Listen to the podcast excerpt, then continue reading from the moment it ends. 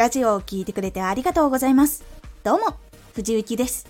毎日8時、16時、19時に声優だった経験を活かして、初心者でも発信上級者になれる情報を発信しています。さて、今回は、なぜリップノイズが出てしまうのか。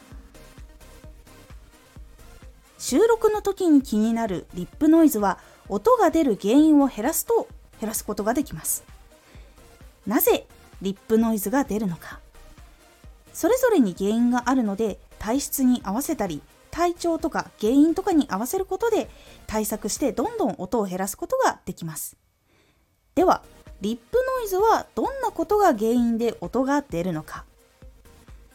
唾液油分口周りの筋肉。この3つが影響しています。唾液は体が乾燥していたり食べるものや飲み物で知らないうちにサラサラではなくベタベタに粘ついている可能性があるんです。特に寝起きは乾燥がひどいので口の音が鳴りやすい傾向があります。ここで唾液をサラサラに変えていくためには毎日水を2リットル飲むということをするのがいいです。毎日水を2リットル飲むと体の中の悪いものが外に出やすくなるんです。日々飲み物を飲んでいると思いますがそれにはいろんな成分が入っていて体に影響しています。他にも毎日あまり水分を取らないという人は血液がドロドロになっていることが多く唾液も水分量が足りなくてベタつきやすくなってしまいます。なので体を潤してきれいな状態にするためには体の水を新鮮なものに入れ替え続けるっていうことが大事なので水を2リットル飲むことをおすすめいたします。次に油分。油分は食事で結構影響が出てきます。唐揚げ天ぷら焼肉ミートソースパスタなどなど。本当油使っているもの全般になります。これは結構たくさんありますよね。油は唇とか口の中にも実は結構残りやすくてベタつきやすいものなので音がかなり鳴りやすくなってしまいます。サラサラの唾液に比べるとやっぱりベタついた油が混じっている音の方がやっぱ鳴りやすいです。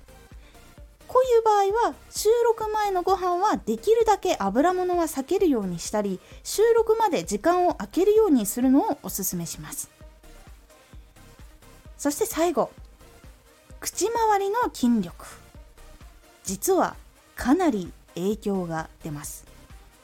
舌を動かす筋肉とか言葉を話す時に唇を素早く動かす筋肉とか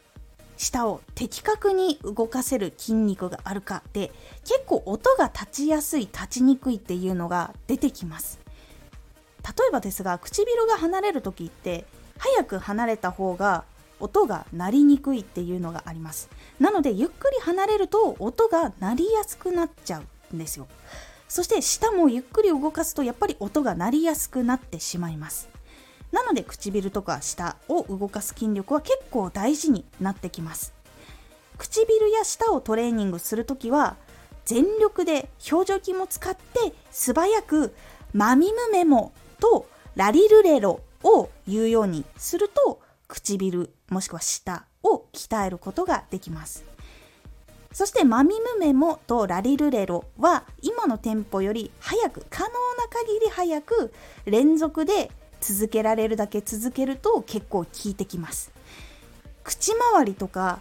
もう本当に「まー」とかも開いたりとか横に伸ばしたりとか「まみむ」とか「む」だったらもう口を前に出すとかっていうのをちゃんと大きくやってあげることで筋肉がすごく使われます。最初は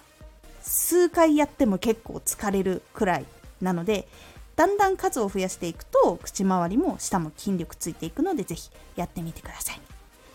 ラリルレロも下がもう限界ってなるくらいまでやると徐々に筋力が鍛えられていくのでおすすめの方法になります。リップノイズが鳴る原因はこの3つが主な原因になります。なのでぜひ気になっている方はそれぞれ対策してみてください。今回のおすすめラジオ。話が持つ強い力の驚くべき秘密。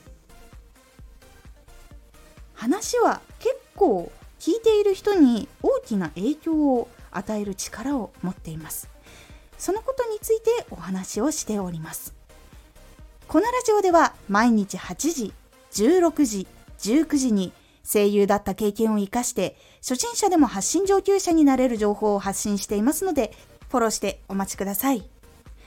毎週2回火曜日と土曜日に藤雪から本気で発信するあなたに送るマッチョなプレミアムラジオを公開しています。有益な内容をしっかり発信するあなただからこそ収益化してほしい毎週2回火曜日と土曜日ぜひお聴きくださいツイッターもやってますツイッターでは活動している中で気がついたことや役に立ったことをお伝えしています。ぜひこちらもチェックしてみてね。コメントやレターいつもありがとうございます。では、また